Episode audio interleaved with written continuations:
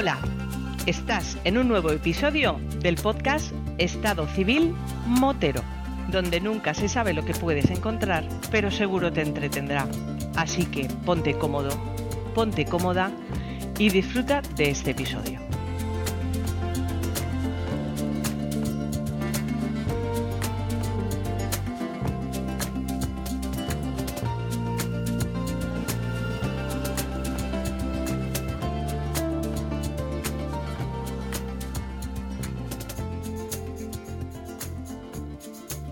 Pasa, chaval? Hombre, señor Bampi. Por una vez no me sorprende. Me has sorprendido todo a mí cuando me has llamado por teléfono y me has dicho, vamos a grabar traición. ¿A que no eres capaz de poner micrófono ahí que grabemos delante de un café? Y he dicho, te va a quedar sin café, pero soy capaz de poner micrófono. Antonio, ¿qué hora es? ¿Qué coño importa la hora que sea? Una hora matutina. Responda usted la pregunta, eh, señor acusado. Las 12 y cuarto. Café ni café, hora de cervecita. Es la hora que yo me tomo el café. La- la- claro, los señores ricos, eh, los señores famosos, los señores que son pudientes, se levantan tarde y entonces se toman el cafelito. Si tuviera aquí Gonzalo.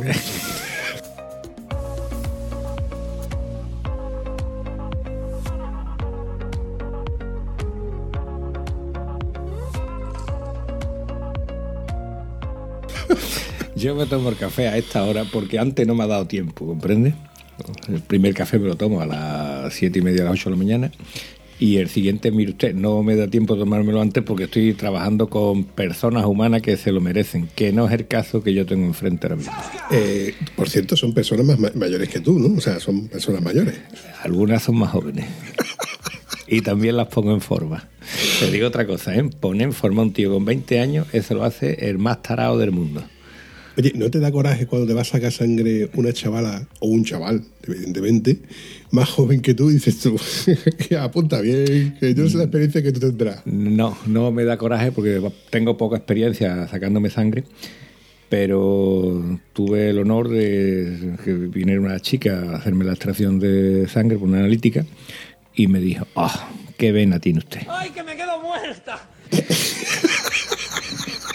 Y yo, que me da un poquito de yuyu las agujas mirando para otro lado, escucho por segunda vez, ¡qué vena! ¡Qué vena tiene usted! Y a la tercera vez dijo que ve, la miré a los ojos y me dice, usted perdone, pero es que estamos acostumbrados para encontrar una vena, tener que trabajar, tener esto, entonces ve un tío que está entrenando, que se le marcan las venas en el brazo, pues para que tiene que hacer la extracción, es una tranquilidad. Entonces el chiste de que vena, que va por lo que todo el mundo entiende que es una vena barra pluma, Fiesta, fiesta, y pluma, pluma, hay. Pluma, pluma, hay. Pluma, pluma, pluma, hay. Fiesta, fiesta, y pluma. Sí, Lo que quería decir, qué tranquilidad me va a dar poderte sacar la sangre por fin nada más, es meter la aguja y sacarle y ya está, y no tener que andar con... Esto me viene a la mente en una ocasión que vi una camilla de esta de médico y miro la camilla y yo digo, escucha, una camilla de matrimonio, dice, no, eso es para hacer los electros. Y digo, vale, se hace los electros en matrimonio y dice, es que hay gente que está muy gordita. Digo, coño, es que medía 1,30 de ancho. Y digo, bueno, gordita para 1,30 me parece excesivo. También te digo que estaba en mesas de quirófano y la mesa de quirófano mide 50. Que para moverte tú en la mesa de quirófano de 50 dices, a ver para qué lado me voy a caer, ¿vale? Pero en el caso de esto era de 1,30 y digo, ¿y cómo le sacas tú sangre a una persona que te ocupa toda la camilla? Dice, con cirugía. ostras. Así que ahora hay una campaña de decir que acepta al gordo. Yo acepto al gordo y lo quiero exactamente igual, pero prefiero que no se acepte él y que cambie su peso porque hasta las suspensiones de la moto le van ahí mejor. Ya te lo digo yo. ¿Cómo tenía que meter la coletilla Hombre, que de las ver, suspensiones? Es que es así, la suspensión. A ver, tú te montas la moto con 100 kilos y tu moto dice, ¡ay! Pero si tú te montas la moto con 160 kilos de peso, tenemos un amigo que sabe, te, te puede escribir un curso de eso porque él ha pesado 160 toda su vida. Sí, sí, sí, sí. Además, yo noto mucho la moto cuando tú vas cargado. Intentas maniobrar con ella rápido en curvas así reviradas como a ti te gustan. Y la moto, mm, evidentemente, no, no se maneja igual. No. Esto fue una cosa que yo le comenté a Tano cuando iba con, todavía con su 12, 1250. Y le decía, aquí yo, porque ah, me hablaba de que iba a hacer un viaje por, por toda España con su mujer, tal y cual. Digo, ¿y mm, por qué no sales con las maletas en estas salidas que tú haces rápidas de, bueno, de ir y venir en el día, ¿no? Salidas rápidas de 300 kilómetros, 400 kilómetros, donde vamos a ritmo rápido porque tenemos que volver a una hora y bueno, tenemos que cumplir, entre comillas.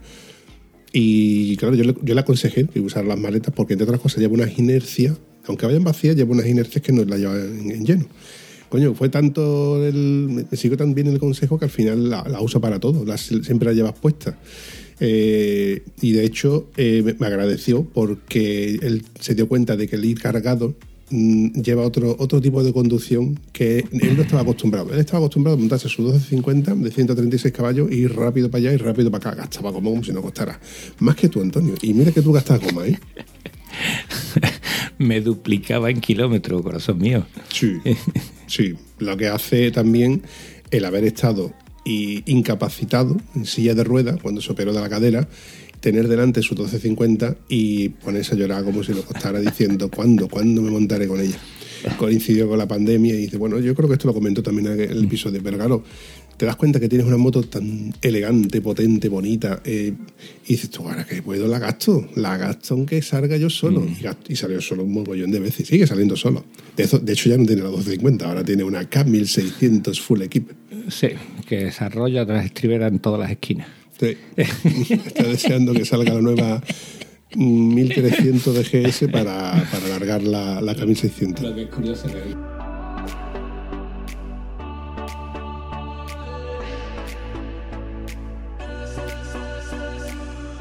Lo que es curioso que hay uno de los extras que se le ponen a la GS, que es una estribera, eh, no es que sea baja, es que es súper baja, es decir, va por debajo del eje. Es una escuadra para que el pie vaya más abajo. La cuestión está, el que usa este tipo de estribera, ¿cómo coge las curvas? Si con la estribera plana te da el pie en el suelo antes que te descuides. Mm. Es que hay que entender los conceptos. Aquí hay una cuestión. El concepto es el concepto. ¿Mm? Esa es la cuestión. Pero ¿y el concepto? ¿Eh? ¿Eh? A los hechos me repito. Hay quien se compra una Harley Davidson y solo la usa para ir de concentración en concentración, la para, se salta cerveza y luego la coge para volver. Eh, y limpiarle el polvo. Hay quien la usa solo y exclusivamente para limpiarle el polvo, darse su paseíto por... mm, De, hecho, hay una película que se llama Cerdo Salvaje, donde hay cuatro cuarentones, cincuentones. Sesentones en adelante. Sesentones en adelante, bien dicho. A punto de jubilarse, donde nada más que cogen la moto para ir a... Y, y tenían los parches de cerdo salvaje que se los fabricaron ellos mismos. Que no pertenecían ni motocolina. Es una parodia triste del tipo de usuario de, de- de- de la moto. Existen muchos usuarios de la moto, tú y yo los conocemos. Está el que la gasta, como tú, que gastas moto como si no costara. Eh, y hay quien no la puede gastar y tiene una moto nueva. Y hay quien la, que la cambia cada dos años porque se lo puede permitir. Ah, porque se le pone vieja. No, hombre. Siempre porque- con dos años ya una moto vieja. que- a ver. Yo tengo amigos que han cambiado de moto antes que de rueda. Mm, y yo. y yo. Son pocos, son pocos, ¿eh? Ojo, son pocos. Pero la verdad es Y que... le ganan dinero a las operaciones. Hombre, con propiedad. No, eso no, eso es mentira. No puede ser. No puede ser.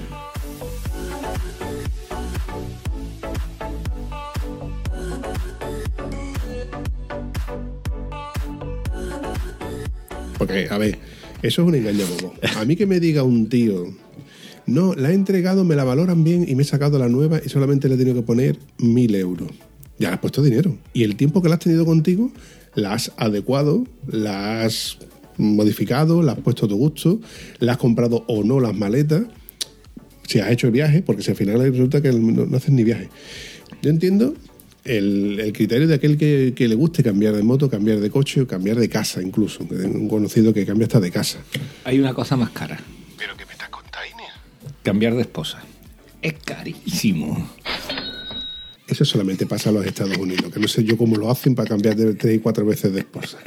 Aquí ya te Y habiendo billete para ir dando uno a cada quien corresponda. Pero bueno, esto entraría en mi otro podcast y no es plan de comentarlo aquí ahora que...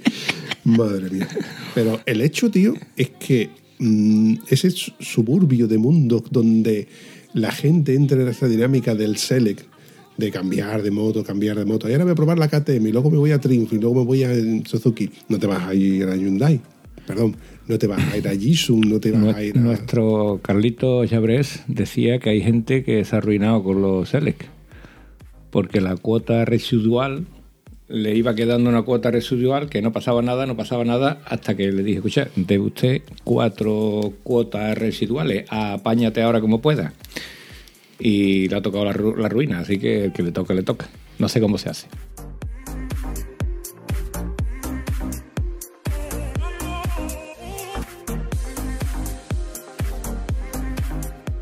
al final es la trampa en la que uno, uno entra. Antiguamente hemos escuchado un montón de, de gente de- en el pueblo, en la ciudad, en donde fuera, uno compraba una moto que servía para todo. A lo mejor no la usabas para viajar, pero una moto que tú era usable y la tenías todo el resto de tu vida. Que te ha salido mala, no te compras la siguiente, te compras otra marca que más o menos tú sepas que tiene cierta, cierto pedigrí. Pero hoy por hoy cambiamos de moto casi como de chaqueta. Ojo, quien puede, vuelvo a decir lo mismo, quien puede. Yo no, yo, tú, tú tampoco. Que a lo mejor podríamos, pero entraríamos también en esa dinámica de, venga, vamos ahora a comprar otra. Y yo pienso de que con lo que yo tengo invertido ya en la rubia, cambiar de moto. Pero yo creo que esto ya hemos hablado ya un montón de veces de este tema y no quiero Es cuestión particular de cada uno, que yo. Eh, tener una moto nueva en la puerta es muy bonito, pero yo no necesito el coche más grande. De hecho, tú sabes que mi coche nada más es para llevarte a los sitios, gasta poco y el que yo quería. Eh, perdón, el que quería mi mujer, ¿vale? Muy mono, ¿eh? Muy mono. Eh, un coche con motor te gusta, pero cuando tú llegas a la gasolinera y lo llena con 60 pavos, dices tú, hostia, qué guay. Eh, llega el otro, llena el coche y le echa ciento y pico de euros y digo, hostia, qué guay. Y este llega el mismo día que yo a echar gasolina, ¿eh? ¿Vale? Con la moto pasa igual. Eh, mi querido Rafa, y lo contento que se pone Antonio cada vez que repostamos. Porque cada vez que repostamos, tú sabes que la 800 gasta una media de 3 litros menos que, la, que las 1200, ¿no? Sí. Entonces, eso es ahí. Otra cosa es que tú necesites tener una moto más grande para llevarte a los sitios con más contundencia. Esto me viene que te he comentado que probé la más fantástica eh, Triumph 1200 Rally nueva. Y va mm, muy bien. Personalmente me gustan mucho más que las BMW. Pero las tú, pero tú crees que puede ir mal? No, no, no podía ir mal en la vida, pero te tenía que probar. A ver, yo he probado las 1200 de mi Celu y he hecho una ruta de casi 2000 kilómetros con ella y era para decir, pues esta la quiero y la mía no. Sin embargo, yo echaba de menos las diabluras que yo hacía con la mía. que igual con más kilómetros, con la 1200 me hago a ella y va la moto mejor. El culo me dolía menos, ¿vale? Y esa moto no llevaba gel ni llevaba nada. Ya te digo que el asiento de nuestra moto, incluso con gel, sigue siendo horroroso.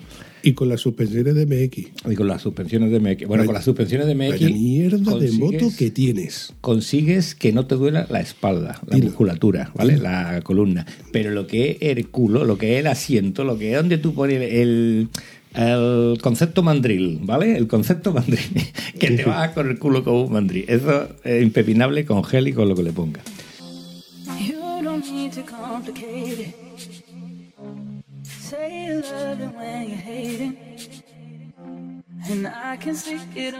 Sin embargo, te digo que con la GS yo iba muy a gusto.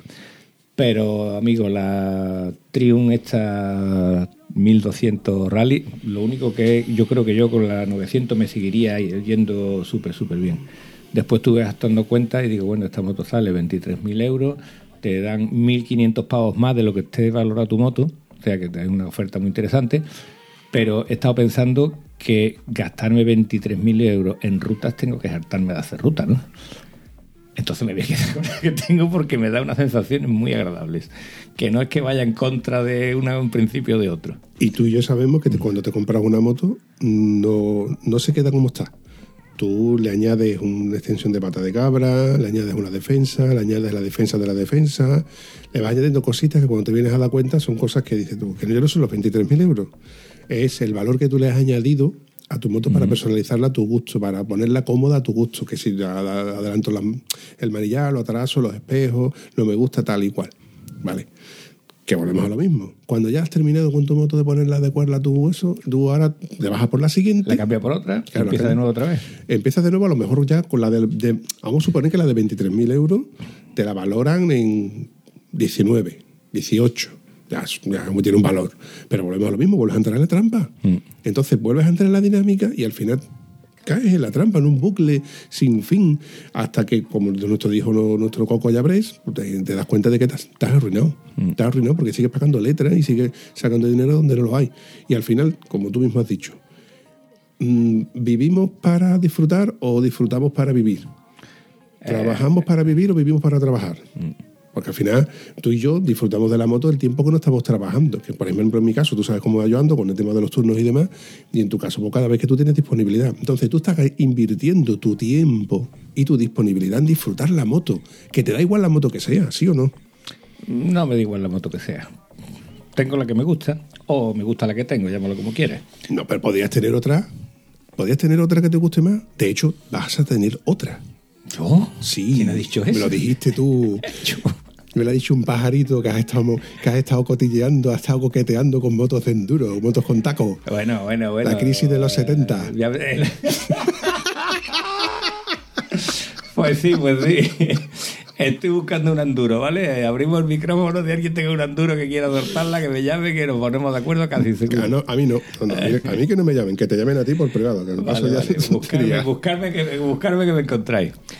Eh, sí, tengo ganas de tener un enduro. Yo lo comenté cuando estábamos en el episodio este cuando yo estaba en Alemania, que cogí la moto de mi cuñado y me metí dentro de casa y tenía las tripas haciéndome y yo digo, hostias, esto me pasó la primera vez que yo me monté en una moto grande, ¿no? Una 250. Y digo, wow, qué sensación, qué tal, qué cual. Claro, entonces yo tenía 17 años. Pero es que cuando me pasó esto de las tripas blue, blue, blue, blue, tenía 60 y seguía sintiendo exactamente el mismo gusanillo. Entonces, tener una enduro, aunque no la coja todos los fines de semana, puede ser bastante divertido.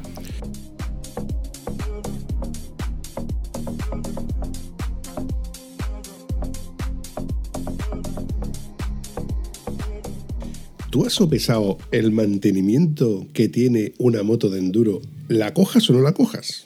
Vamos a ver, una moto, si no la coge, tiene muy poquito mantenimiento. ¿Tú has sopesado el mantenimiento que tiene un caballo en la cuadra? Pues eso sí que tiene mantenimiento, ¿vale? Porque ese lo cojo o no lo coja, lo tienes que errar, lo tienes que dar de comer, lo tienes que beber y tienes que moverlo, no va a estar animado pata sobre pata. Pero la moto de enduro, tú la tienes ahí para ahí, a Dios que te vaya bien. Hombre, digo yo que si la coge cada tres meses, eh, ya es tarde, ¿vale? Cada tres meses es tarde. Seguramente se cogerá un poquito más. Pero a ver, tienes que comprar una moto de enduro, hacerle sus reglajes, que da arrastre, rodamientos, eso que tanto te gusta a ti de, de mis rodamientos, pues yo no sé por Gonzalo que cada dos por tres, que si rodamiento de dirección, que si rodamiento de la rueda. Espera, espera, espera, espera, espera, que no he terminado. Espera que no he terminado. Sí, esto, es, esto es sin caerte. Lo bueno que tienen las motos de enduro es que los huevos de plástico son muy baratos en comparación con cualquier otra moto de, de trail, de carretera, como, como lo queramos ver. Pero es que tú ahora te tienes que comprar un casco de enduro y una equipación de enduro y una rodillera y una... ¿Cómo que no? Yo tengo todo eso, chaval. Yo antes hacía motocross. Eso ya ha caducado, Antonio. habrá caducado, pero me va, me va- voy a poner lo mismo. Que no, que no, que eso ya ha caducado. Esos son polímeros y los polímeros están hechos para que caducan en el tiempo, igual que los auriculares que tienes puestos ahora mismo y este micrófono que está delante Te voy a explicar una cosa, chaval. Las botas que tengo de enduro sirven perfectamente para lo que voy a hacer. Oh, el, el señor Pollux. El- Espérate, voy a llamarlo, voy a llamarlo. El traje BMW Rally sirve perfectamente para hacer enduro. Sí, ahora vamos, espera, espera, espera, espera. Uy, Lo uy, lo, único que ha dicho. un peto. Uy, lo que ha dicho. Hombre, la, la última vez que yo cogí una moto de cross para hacer enduro, que no hice enduro, hice. Eh, un paseíto. Sí, un- a ver, una trialera yo decía, venga, esta trialera la subo, pero porque no hubo que frenar. Si Mm. llego a frenar, le doy la vuelta.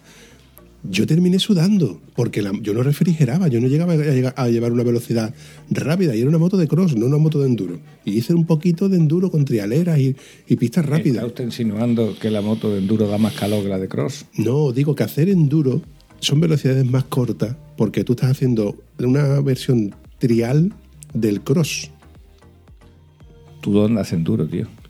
Yo en los campos de, por, el, por el campo de Cartaya, la parte de Lepe, la parte de Valverde, entre Valverde y La Palma, esto son zonas de enduro. Vale, te voy a explicar. Eh, el enduro es según el, ratoneo donde te metas. Si es un ratoneo, tú vas a sudar la gota gorda. A eso me refiero. Pero si te metes por pista rápida, por mm, cortafuego, por lo que sea, ahí puedes pasar hasta frío. ¿Vale? Hay velocidades importantes ahí. Eh, la época que yo hacía enduro, lógicamente, eh, era, no, no era ni siquiera era ilegal cruzar por la playa, ¿vale? Ni siquiera era ilegal pasar por la playa. Del año pasado, ¿no? Eh, creo que ha llovido bastante de acá. Fíjate tú, la sequía que tenemos, pues, pues en aquella fecha todavía eh, el campo se anegaba.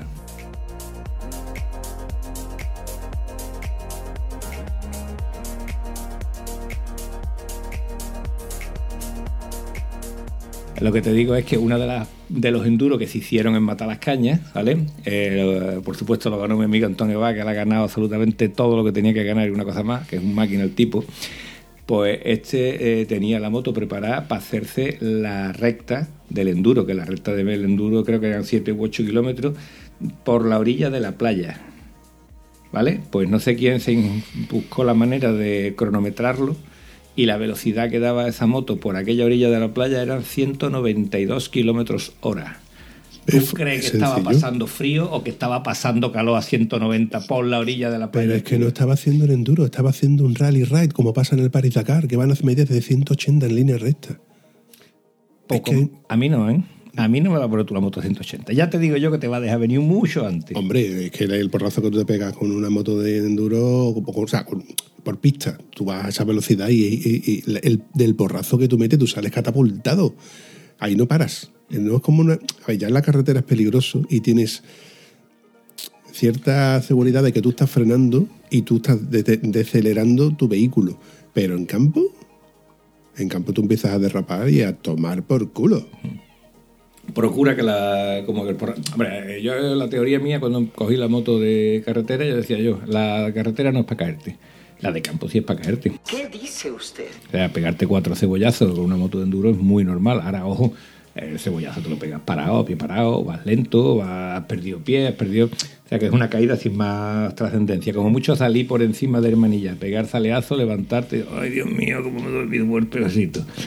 Claro, fíjate tú, qué tontería la caída tan poco aparatosa que tuve yo en asfalto y me costó una costilla o dos, no sé cuántas eran, no se veía claro. Pero sí es que, a ver, mm, la caída más tonta en, en nuestro domicilio, cuando te caes de una escalera o cuando te resbalas en, la- en el baño, te puede llegar a dejar en el sitio. Estamos hablando de un accidente doméstico, un accidente de, de coche. pues, Pero no llevaba airbag. ¿Eh? A que el accidente doméstico no llevas casco. El airbag, ni el airbag ni el casco te va a salvar al 100%, pero evidentemente te va a dar cierta garantía, cierta velocidad y cierto, tipo de golpe. Pero el airbag, el airbag no, te va a, no te va a librar de romperte un hueso en un brazo o en una pierna.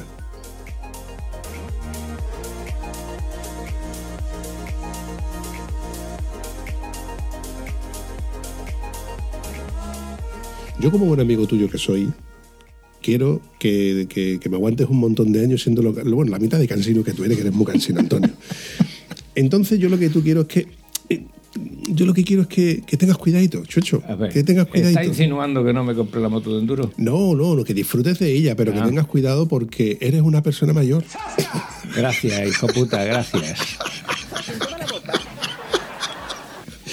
Y del mismo modo que yo me hago daño cuando salgo con la mía y me caigo y mm, temo porque se me rompa un- una pierna o, o se me dobla el tobillo y me pille solo y es una putada. Evidentemente tú si sales al campo no vas a salir solo, vas a salir con gente. Yo quiero que tú sigas disfrutando de, de- de lo que más te gusta. Y si salir en moto, con campo de enduro, con campo de enduro, con, con lo que sea. Como si es montar a caballo, como si es montar a bicicleta, con lo que sea. Pero ten cuidadito, chocho, ten cuidadito. Vale, Vampi, lo de ten cuidado nunca se me hubiera ocurrido. Eh, ahora hay otro detalle que hay que tener en cuenta. Aunque yo sea un señor mayor y tenga una edad, también tengo una forma física porque me cuido. Y los cojones, como que la forma física te libró de comprarte la hierba. No, ahora tengo una forma física y tengo una irba. y el carnet de autónomo. Y el carnet de autónomo que me puede permitir vaya, la vuelta al mundo. No, es la que te hace recuperarte antes. Hombre, por Dios, es que también hay que tenerlo en cuenta, ¿no? Lo mismo ser un funcionario que te da la baja, se mantiene permanentemente, a un tontónomo que dice, espera, espera. Por cierto, no me di de baja, estuve la primera semana rabiando y la segunda pues ya trabajando El carnet de tontónomo. Con mucho, con mucho cuidadito. Escucha esto, ¿cómo hace el amor el puerco espín? Pues igual que el autónomo, con mucho cuidadito para que no te pase nada.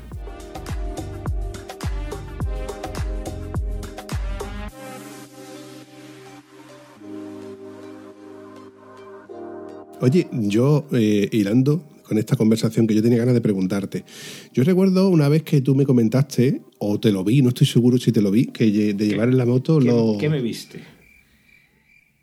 Te impresionó, ¿eh, Pillo? Todo- si lo recuerdas es que te impresionó. Venga, cuéntamelo. No, me dio una idea muy, muy buena, porque como estoy fastidiado con la espalda, de, de comprar la- las bandas elásticas para hacer entreno o para al menos descongestionar cuando hacemos un viaje largo. Vale, lo que tú llamas bandas elásticas son bandas rígidas, no son elásticas. Eso es un TRX o un flying o un aparato de entreno en suspensión, ¿vale? Actividad que tenemos en el gimnasio guitarra. Desde aquí hago la cuña, sobre todo para que algún tullío con la espalda hecho una canasta vaya un día para allá y se ponga en forma. Primero preguntar por Antonio y si no está, habéis triunfado. Si no está cierta. Eso es así. Y los pimientos son asados. Y las papas fritas. Vale, eh, la cuestión está, eh, si te está doliendo la espalda no es el momento ideal para empezar a hacer cositas raras. Es mejor aprender a hacer los movimientos cuando no tienes molestia alguna y una vez que tú ya estás haciendo los movimientos en condiciones, ahora es el momento de llevártelo cuando hagas ruta, cuando lo que sea.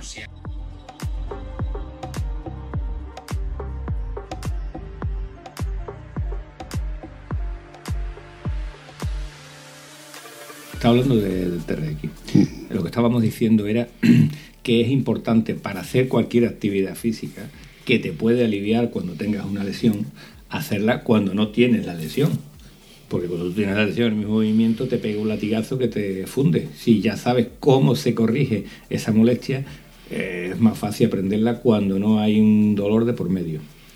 Esa es la parte. La otra parte es lo elemental de este tipo de entreno en suspensión, que es entreno de cadenas musculares y se trata simplemente de estirar la cadena muscular que tienes acortada por el dolor y tonificar la cadena muscular que tiene en el lado opuesto, que es la que suele estar eh, hiperextendida para que la otra está hipercomprimida. Que, bajo mi punto de vista, y corrígeme si me equivoco, si tú cada 200 kilómetros, o cada dos horas y media, o cada 300 kilómetros, que te encuentras un poco congestionado, para, sacas el elástico y de- te lo pasas por detrás de la espalda o por delante de la espalda, haces un pequeño ejercicio y vuelves a tirar otros 200, 300 kilómetros, será mejor que si no haces nada y te haces eh, 400, 500, 600 kilómetros del tirón, ¿no? Mm, seguro, pero yo creo que tú me estás hablando de una banda elástica y yo te estoy hablando de un entreno con TRX. Ya. Que Eh, aunque tú puedas hacer perfectamente lo de bajarte cada X kilómetros, enganchar TRX en un árbol, barra farola, barra eh, pérgola y hacer los movimientos ahí básicos, sí te puede ayudar. De hecho, en, cuando fuimos a Normandía, había veces que nos paramos en un área de servicio y me fui a un árbol y agarré mi TRX y la verdad que me alivió bastante. Es que a eso me refería, tío. Porque, a ver, en la moto, para mí, lo que más sufro no son los riñones, son las cervicales y el trapecio. Entonces, ese, ese pensamiento que te entra en la columna, justamente casi en el cuello, estamos en constante tensión del cuello con el- la vibración de la cabeza y demás, más por parte de la, de la tensión que estamos teniendo. Entonces, yo pienso, y vamos, pienso hacerlo, pienso comprar una banda elástica y cuando no vaya contigo, pues hacer algún tipo de ejercicio que yo me invente o que yo crea que, que es conveniente. Luego te contaré si me va mejor o me va peor. Vale, y yo lo que te digo es que no te invente los ejercicios. ¿Cómo que Estaba no? todo inventado ya. Claro, para eso lo ha inventado alguien antes que yo, ¿no? Igual lo, lo que yo, lo Lo que yo me he inventado lo ha inventado alguien Lo que te antes. digo es que use los ejercicios que ya sabes que funcionan, pero úsalo cuando tú estás medio qué. No cuando estás doblado que no te puedes mover. Ahora voy a hacer ejercicio. Sí. Escúchame, a mí cuando me viene la gente diciendo ponme derecho, digo, a ver, ¿tú qué te crees? ¿Que yo soy santo o qué? La varita, la varita. Yo te mágica. pongo en forma y tú ya no te vuelves a tener lesiones de espalda, pero lo que no puedes hacer es ponme derecho cuando llevo sin entrenar 20 años, he aumentado mis kilos en más de 30 y mi actividad física la he perdido completamente. Ahora tú llegas, me pones me das un masajito y me pone bueno. No. No, mire usted, no. No. Yo te ayudo, pero mm, es complicado. Bueno, de todas formas, siempre es bueno tener el teléfono de un fisioterapeuta cerca y eh, pedirle consejo. Y no sé si no seguir el consejo del vampi que, que está hablando por hablar, en plan cuñado, y yo intentando de buscar una, una fórmula. Que aquí nunca somos eruditos de nada, o sea, no, no- no somos sabedores, somos cuñados. En este caso sí. ¿eh? Mojón para ti. Hombre, yo sí sé de lo que te estoy hablando. Me dedico a eso, huevón. A mí me vienen los que ya están rebotados de la seguridad social, del fisio, de otro, del otro, del otro. Y vienen se ponen a entrenar y mejoran. ¿Por qué mejoran? Porque es un trabajo activo, no es un trabajo pasivo. ¿Qué quiere decir pasivo? Pasivo es que tú vas al fisio, te da un masajito, te compensa los desequilibrios musculares y tú dices, hostia, qué bien me ha dejado este tío. ¿Vale?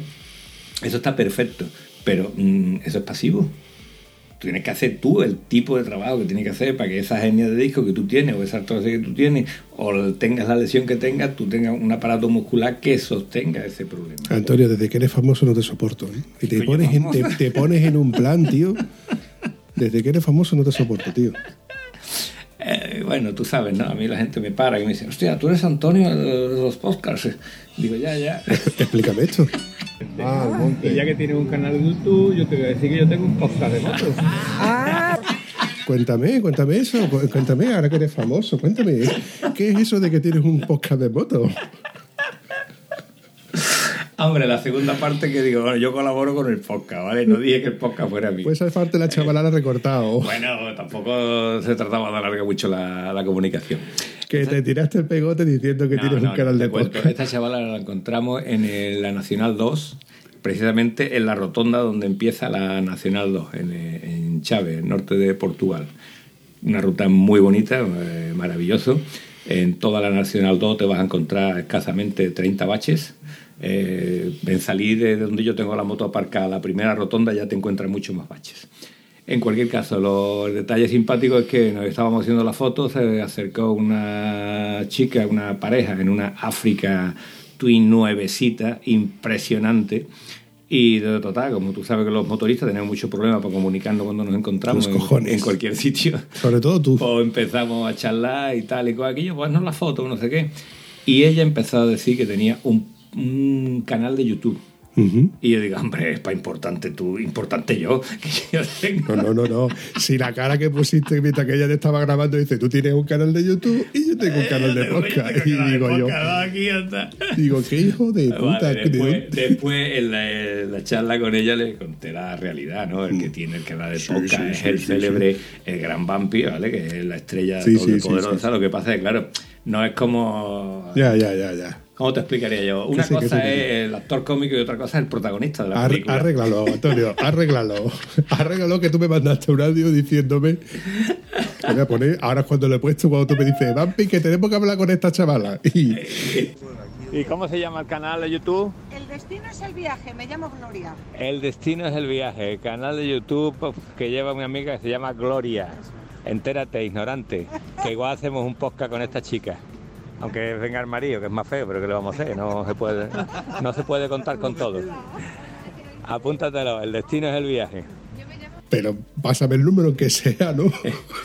¿No te he dicho que tenía un canal? ¿O hablaba con- a través del canal, coño? Yo tengo que hacerlo todo. Todo lo tengo que hacer yo. ¿El, po- el podcast de quién es? A ver, ¿y el 10% de qué lee? Que por cierto, yo quiero mi 20% de tu canal.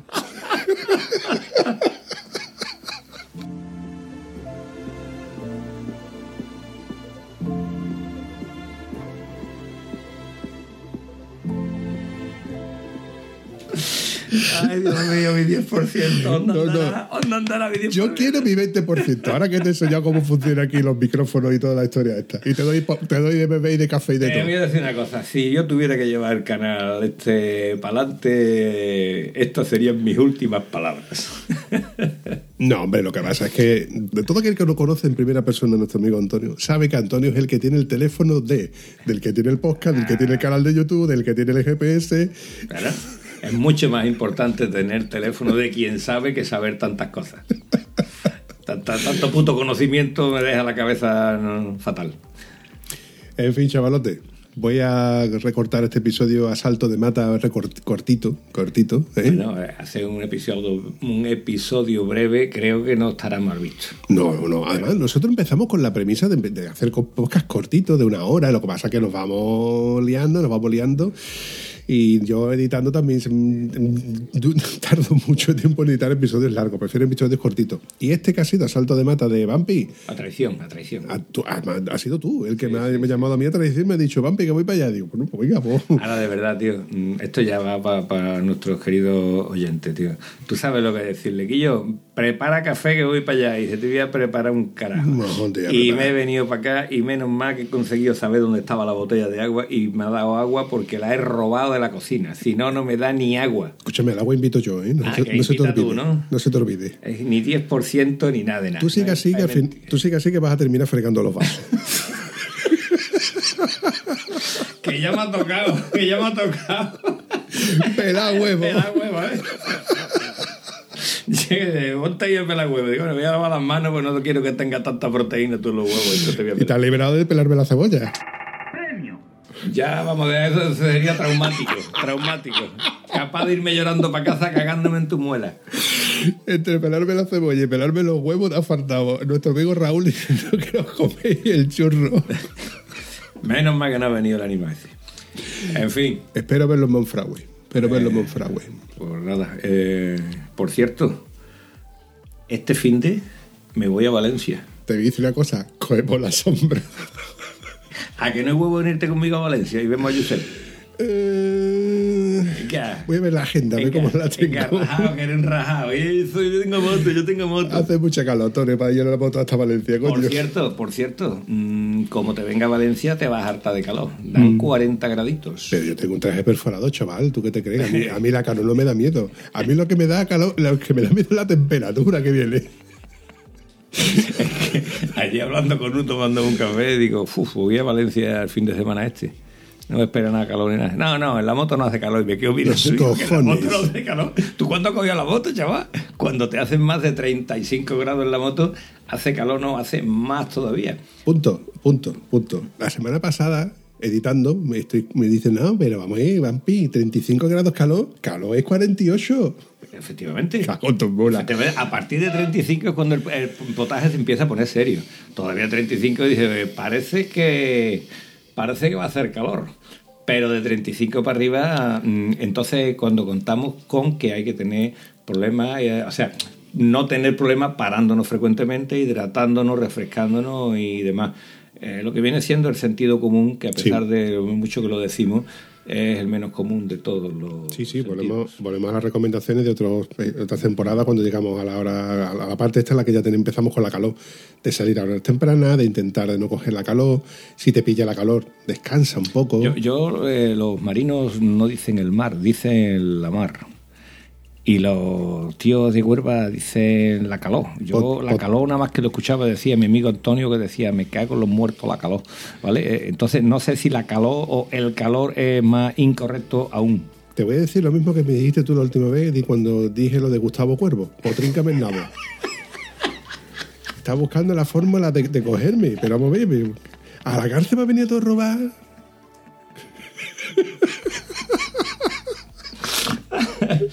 Te digo una cosa, no te soporto, ¿eh? No te soporto. Ayer hablando con Polo Escribillero y de- hablando del tema de los intercomunicadores, digo, oye, Antonio, pa- señor Polo, ¿para qué coño quieres intercomunicarte con alguien? Pones la llamada en los números frecuentes que tú has llamado los tres últimos y si necesitas hablar, pues lo llamas y después lo cuelgas. Te voy a explicar la respuesta.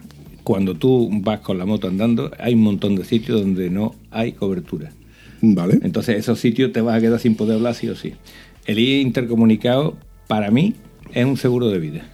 Aparte de relajarte cuando vas haciendo muchos kilómetros que vas hablando con tu amigo y vas despierto, aparte de ese pequeño detalle, está el famoso detalle de yo, en esa curva hay un gato, eh, en la recta esta hay cuatro agujeros, pégate para el interior, pégate para el exterior. Y la Guardia Civil está ahí delante. Y eh, la beretérita está ahí diciéndote harto ahí que ven para acá. Por cierto, eh, saludos de parte de, de nuestro amigo Ramón. Me ha dejado un escrito dedicado a ti.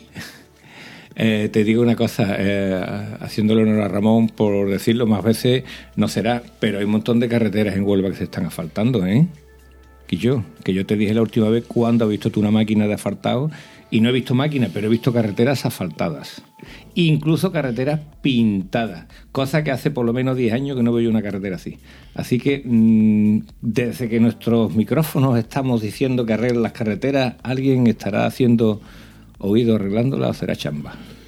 No, será casualidad.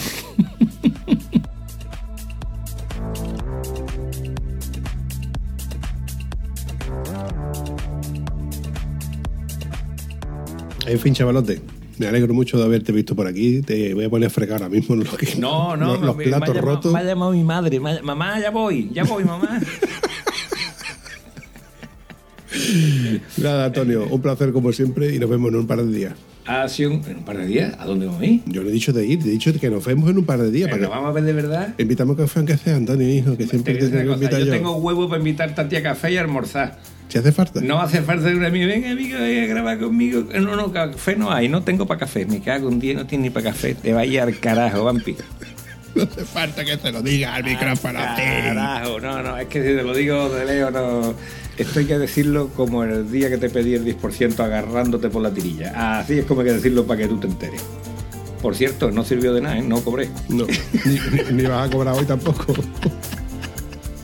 Yo quiero mi 20% de tu podcast. A ver tú, ¿a qué va a cobrar tanto que yo al final? ¿A qué va a cobrar Yo tanto quiero que tu yo? 20% de tu podcast. Que desde que te has hecho famoso está insoportable.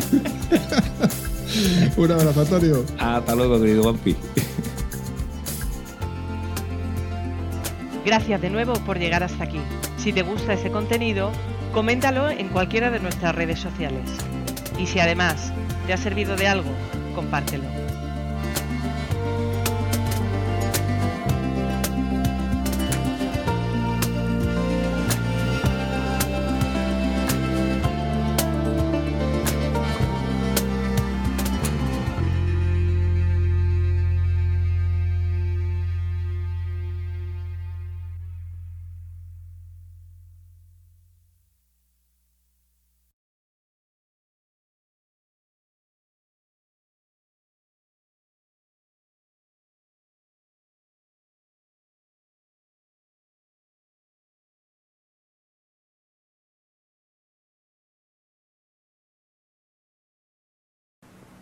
No se vayan todavía, una y más. Sepáratelo un poquito y te puedes apoyar la mesa si quieres. Igual, ahora, ahora que lo tengo separado, ahora me pongo aquí, ¿vale? En fin, esto es la historia de mi vida. Sí, sí. ¿Qué me vas a contar? Si lo sufro desde hace ya un montón de años contigo. Y... O me grita o me susurras. Yo, menos mal que luego editando yo arreglo o intento O arreglar. intento suavizarlo. Hay que ver, tío, este lo bien que Ay, lo que pasa es que yo soy muy exigente conmigo mismo. Ya me conoces, Antonio. Eres muy cansino con los micros, chaval. bueno, eh, esto es la oreja de igual, ¿no? Eh, bueno, la L, la L es derecha, la L es izquierda y la R es derecha. R, R, ah, pues entonces a- ahora es cuando lo voy a tener bien, esto lo tenía al revés. Eres un torpe, Antonio. Bueno, ¿por dónde iba la cosa? Iba la cosa por lo siguiente. Tú has sopesado. Es que yo, esta pregunta es que, es que me, voy a, me, voy a, me voy a castigar yo mismo con, editando este episodio. Yo, yo, yo.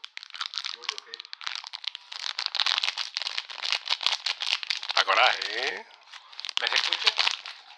¿Sabes ya cuál es la distancia? Óptima. No hace falta que... Quita la mano de ahí, ¿este para qué? Estás sufriendo, ¿eh? Estás sufriendo tantos carnes lo que yo sufro cada vez que tengo que editar. No te quites de ya con el papelito, hijo. Cago en todo tus mulas. Espérate, ya baja aquí un poquito. Sí, si no... Si no te me vas a enfadar. Cinco y cinco.